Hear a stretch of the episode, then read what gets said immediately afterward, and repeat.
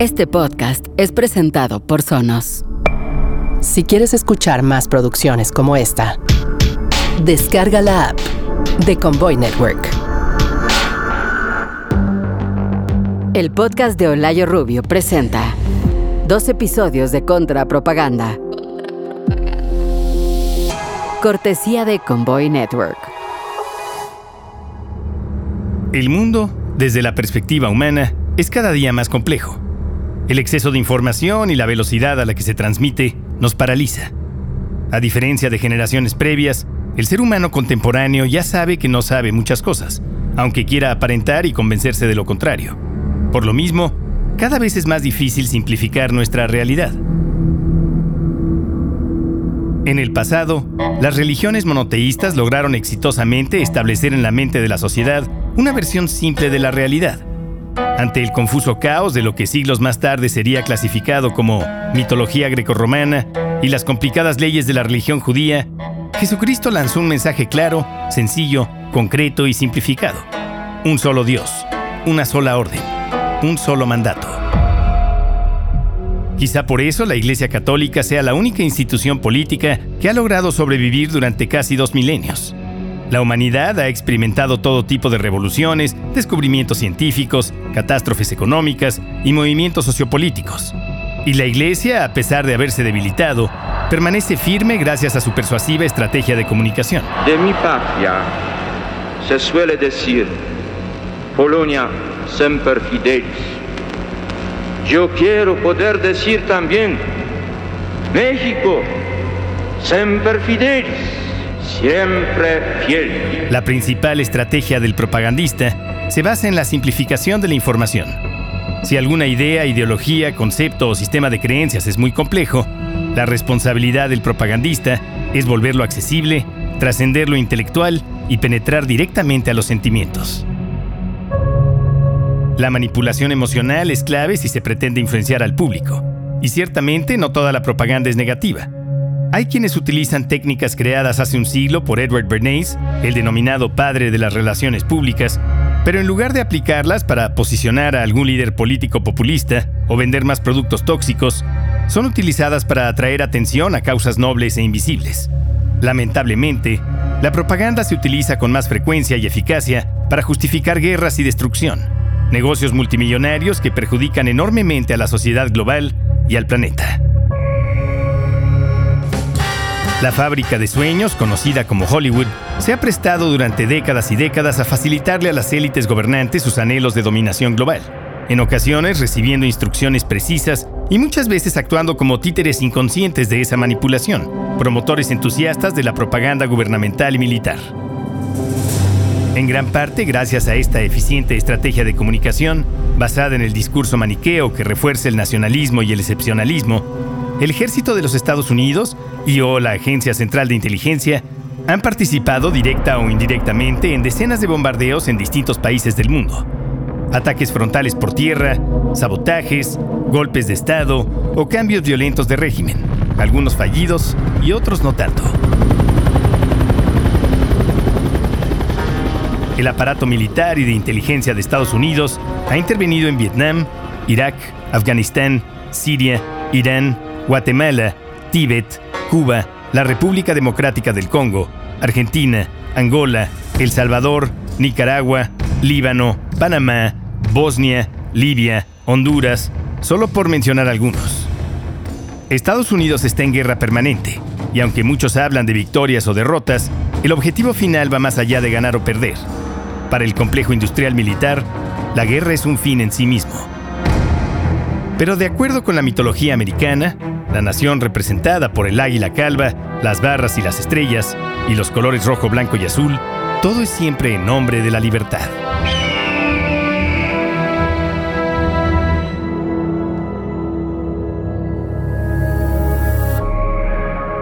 Convoy presenta Contrapropaganda. En este episodio, El Pentágono y Hollywood, primera parte.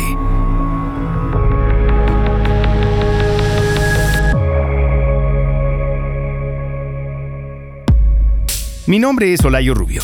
Nací en la Ciudad de México, pero al cumplir dos años mi papá decidió que era buena idea mudarnos a los Estados Unidos y abrir un negocio de venta de plantas artificiales para oficinas.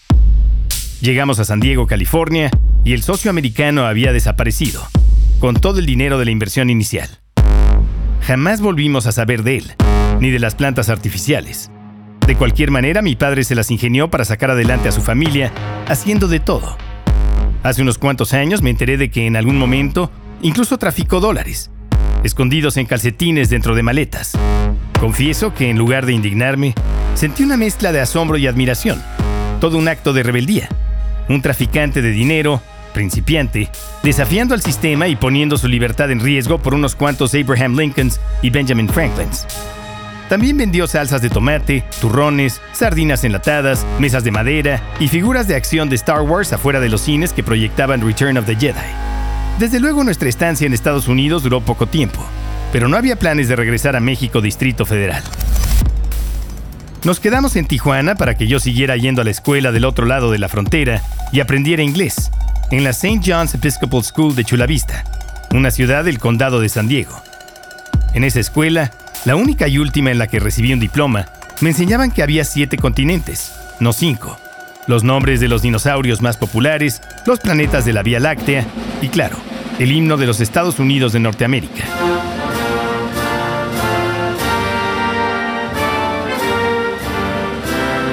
Teníamos una maestra rubia a la que todos llamábamos Mrs. Ramirez. No hace mucho tiempo, me cayó el 20 de que esa maestra en realidad se había casado con un señor de apellido Ramírez. Era la señora Ramírez. Debo aclarar que en la St. John School, si hablabas español, las maestras te regañaban.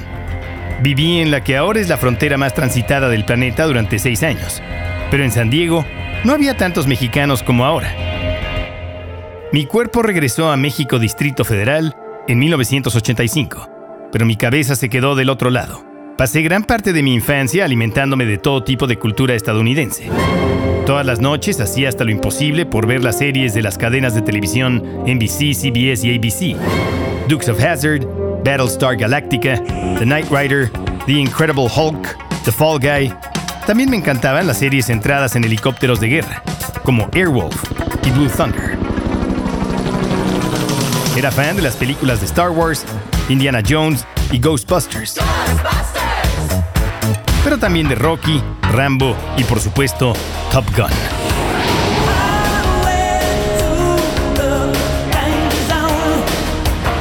Veía acríticamente todas estas series y películas. Varios amigos de mis papás y algunos parientes se referían a ellas como gringadas, churros para gringos, mafufadas, películas pro yankees, y eso que no tenía ninguna influencia ideológica de izquierda ni mucho menos. Eran capitalistas ochenteros promedio.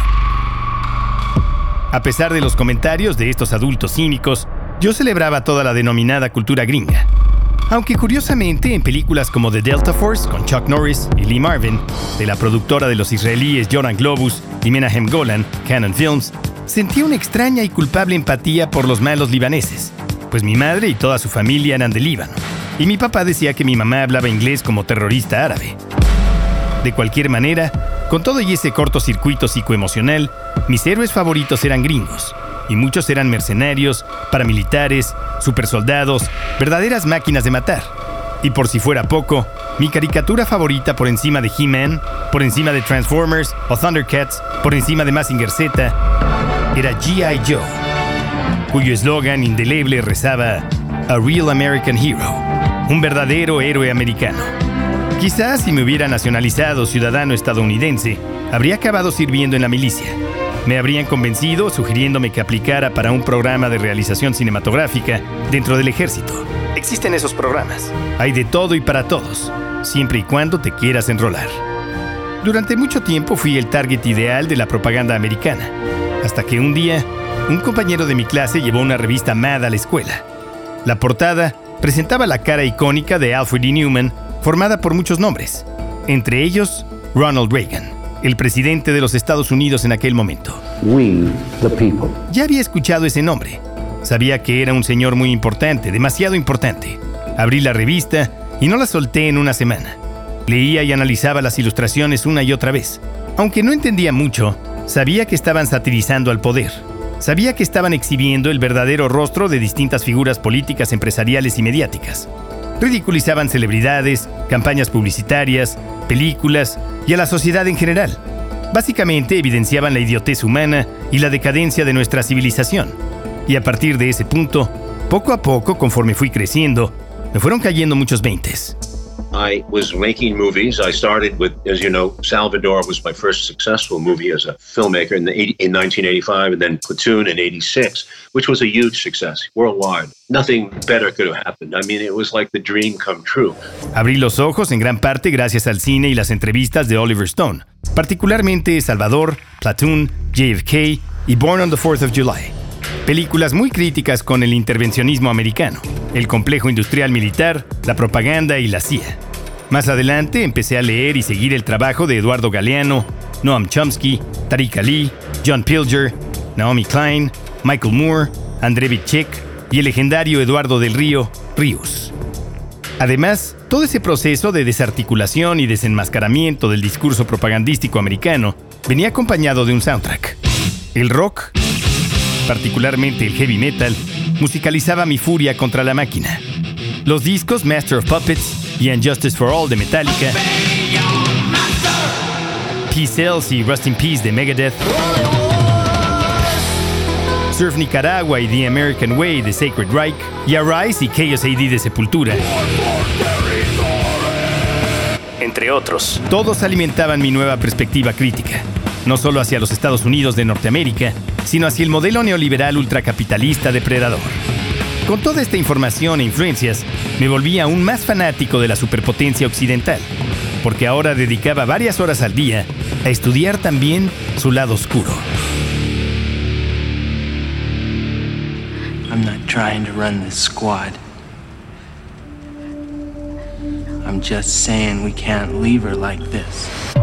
En el año 2005, conviví durante dos días con el actor Matthew Modine en la ciudad de Nueva York, protagonista de Birdie, de Alan Parker, Shortcuts, de Robert Altman y Full Metal Jacket, de Stanley Kubrick. En la primera década de los 80, Matthew Modine era de las grandes estrellas en potencia. Matthew me platicó que en su momento le ofrecieron el papel protagónico de Top Gun. Así es, le ofrecieron el personaje de Maverick, mismo que rechazó. De acuerdo con Matthew, no quería participar en un comercial de dos horas promocionando el aparato militar de Estados Unidos. That is not your daddy's shotgun, cowboy. Private Joker is silly and he's ignorant, but he's got guts, and guts is enough. Most of you will go to Vietnam. Some of you will not come back. Matthew prefirió actuar en Full Metal Jacket, la película antiguerra de Kubrick, centrada en el conflicto de Vietnam y el salvaje entrenamiento de los Marines. Si Matthew hubiera aceptado el papel de Top Gun, su vida hubiera cambiado. Habría ganado decenas de millones de dólares y su carrera artística habría sido infinitamente más exitosa. Pero aún así, está convencido de que hizo lo correcto. Hay una línea muy gruesa que claramente divide el arte de la propaganda, el entretenimiento de la espectacularización de la guerra. Avanzamos en el tiempo y llegamos a la tercera década del siglo XX. Es mayo de 2022 se celebra el 75 aniversario del festival cinematográfico más importante del mundo, el Festival de Cannes, las Olimpiadas del Cine. El cartel oficial del festival muestra la última imagen de la película Truman Show, en la que Jim Carrey sube unas escaleras celestiales dentro de un domo que conducen al exterior del foro de televisión que lo ha mantenido encerrado durante toda su vida. El cartel se pregunta, ¿qué sigue para la industria del cine ante tantos cambios? ¿Hacia dónde se dirige el séptimo arte? ¿Qué nos espera en esta nueva etapa? Mientras tanto, los medios especializados en cine y televisión aseguran que la secuela de Top Gun, Top Gun Maverick, ha sorprendido a la crítica. Making his grand entrance at the Cannes Film Festival, Tom received a roaring five-minute standing O for his new blockbuster, Top Gun Maverick. La película se presenta en Cannes obviamente fuera de competencia, pero aún así recibe una ovación de 5 minutos. Las ovaciones y abucheos en Cannes son una tradición dentro del festival. Para darnos una idea, El laberinto del fauno de Guillermo del Toro rompió el récord cuando recibió 22 minutos de aplausos ininterrumpidos en 2006. El documental Fahrenheit 9-11 recibió 20 minutos de aplausos. Once Upon a Time in Hollywood de Quentin Tarantino recibió 9 minutos de ovación, lo cual es considerado poco. De cualquier manera, 5 minutos de aplausos para la secuela de Top Gun en Cannes llamaba bastante la atención. Et regardez, regardez dans le ciel, la patrouille de France vient rendre hommage à Tom Cruise. Magnifiques images.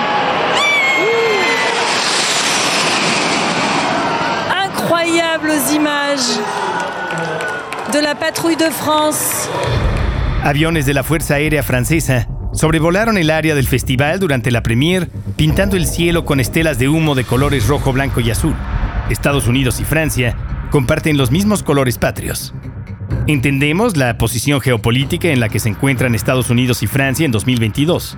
No es 2003 cuando Francia no apoyó a Estados Unidos para invadir Irak, por lo que un sector de americanos ultrarradicales conservadores promovieron la campaña para rebautizar las papas a la francesa, como Freedom Fries, en lugar de French Fries.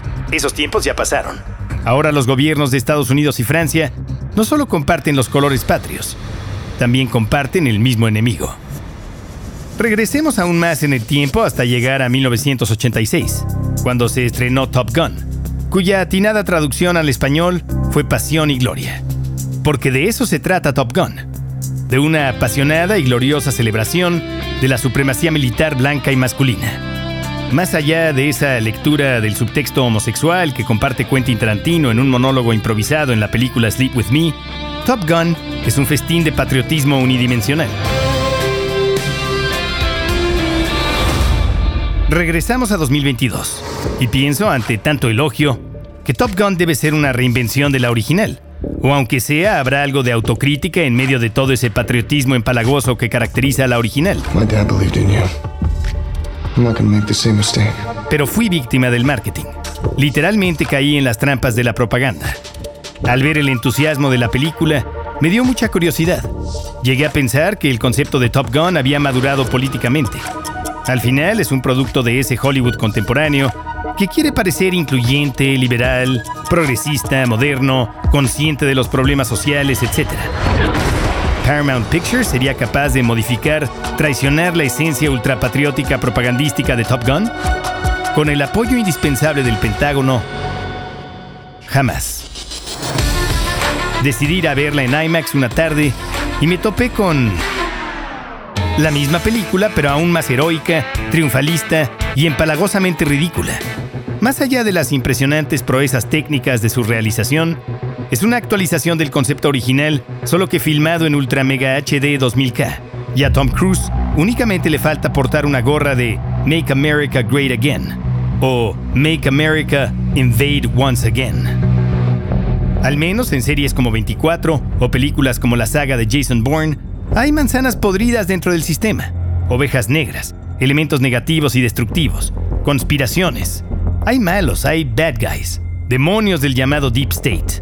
Claro, de acuerdo con la mitología estadounidense, el trabajo comunitario nunca salva el día. Solo los héroes solitarios, los hombres valientes, salvan el día. Y siempre hay un héroe estadounidense que termina haciendo lo correcto. Por cada villano hay un héroe, y ese héroe es el que representa el alma de lo que ellos llaman América. No el conquistador que aniquiló indios o los despojó de sus tierras. No el explotador de esclavos. Es más, de ese malo prefieren no hablar. Ese no tiene nada que ver con el alma americana. Es un fantasma que se neutraliza con una descarga de protones y se almacena en una unidad de ectocontención. En el fondo, no esperaba que Top Gun Maverick fuera una reinvención del concepto simplista original. Tendría que ser demasiado ingenuo. El problema es que con el cine soy débil, tiendo a esperar lo mejor, soy optimista, me dejo llevar, y ante tanta crítica positiva, pensé que no sería solo un comercial para reclutar personal militar que no sería solo una sport movie en la que podríamos cambiar los aviones por autos de carreras, como en Days of Thunder, Días de Trueno, dirigida por Tony Scott, el mismo director de la original Top Gun, y por supuesto protagonizada por Tom Cruise. En Top Gun Maverick, una vez más nos presentan la guerra simplificada. Como dice Oliver Stone, los pilotos y todo el crew al final de Top Gun festejan como si hubieran ganado el Super Bowl, cuando lo único que acaban de lograr es el inicio de la Tercera Guerra Mundial. Pero ¿por qué tardó tanto la producción de la obligada secuela? Tom Cruise argumenta que no querían filmar un solo cuadro hasta tener el guion perfecto, como si la primera hubiera sido escrita por David Mamet. Y también ha comentado en entrevistas que estaban esperando a que la tecnología evolucionara. Cruise podrá convencer a los reporteros y conductores de Entertainment Weekly y a gran parte de los consumidores de entretenimiento. Pero muchos sabíamos que eso es falso.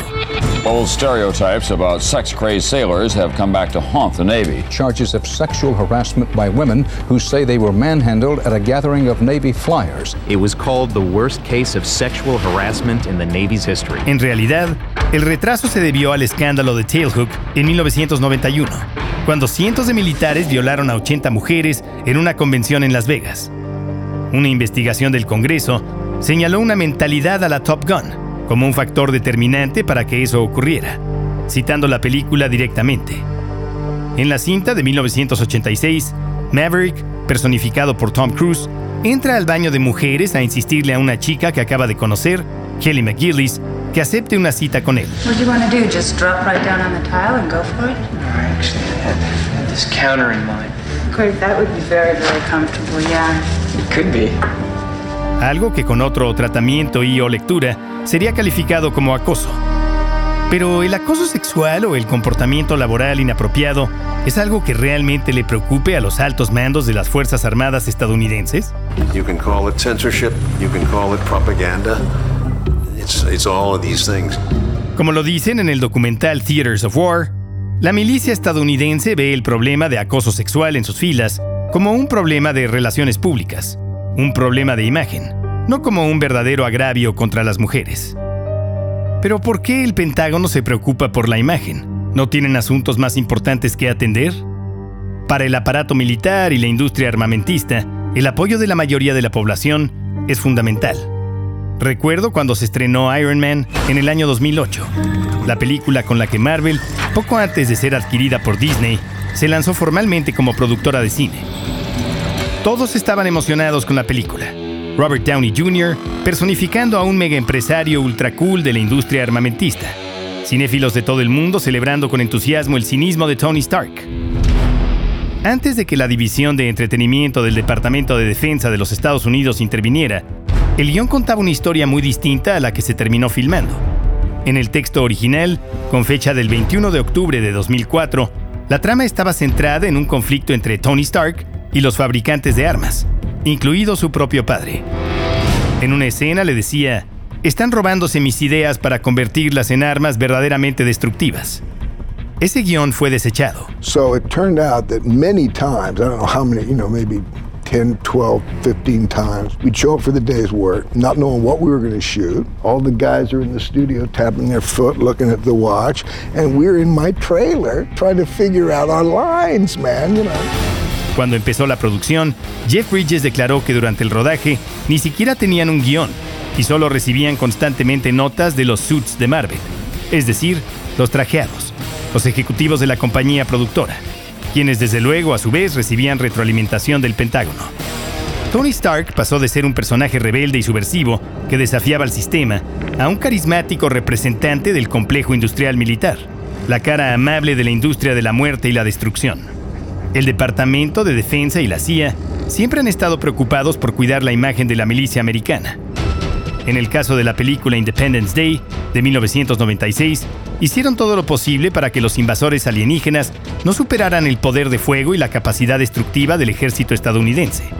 El director, Roland Emmerich, se resistió a modificar el guion y sacrificar el impacto y espectacularidad de la película. En Independence Day, los extraterrestres destruyen el Empire State, la Casa Blanca y el Capitolio.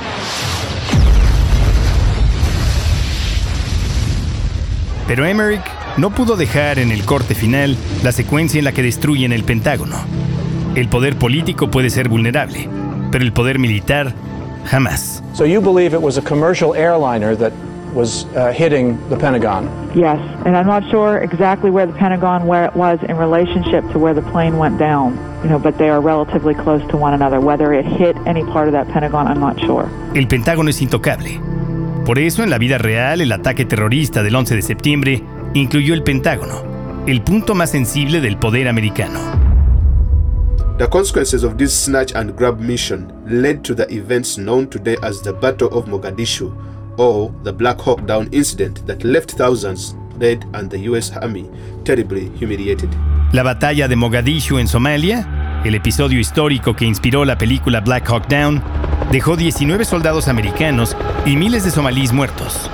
En su momento, la batalla de Mogadishu fue señalada universalmente como una catástrofe, una debacle. Pero la Oficina de Entretenimiento del Pentágono no podía permitir que Hollywood le narrara y recordara a la sociedad nacional e internacional lo que ocurrió en Somalia, por lo que recurrieron a uno de sus soldados más fieles, el productor Jerry Bruckheimer. Jerry se encargó de modificar la historia para volverla un episodio heroico. ¿Qué otras películas ha producido Jerry Bruckheimer? Armageddon, Crimson Tide, Soldier of Fortune, Pearl Harbor y claro, Top Gun y Top Gun Maverick. Pero Top Gun Maverick no fue solo una película que se gestó orgánicamente en la industria. Unidades de la Fuerza Aérea y la US Navy montaron puestos de reclutamiento en las entradas de los cines, esperando reclutar a jóvenes emocionados después de ver la película. Documentos obtenidos a través de la Freedom of Information Act prueban que la película fue realizada gracias a un acuerdo entre Hollywood y el Pentágono, con la US Navy insistiendo en exponer sus puntos clave a cambio de otorgarle a la compañía productora acceso total a la infraestructura militar. Pero ¿en qué consiste exactamente la agenda del Pentágono? ¿Qué es lo que quieren comunicar? Este podcast continuará. Thank you.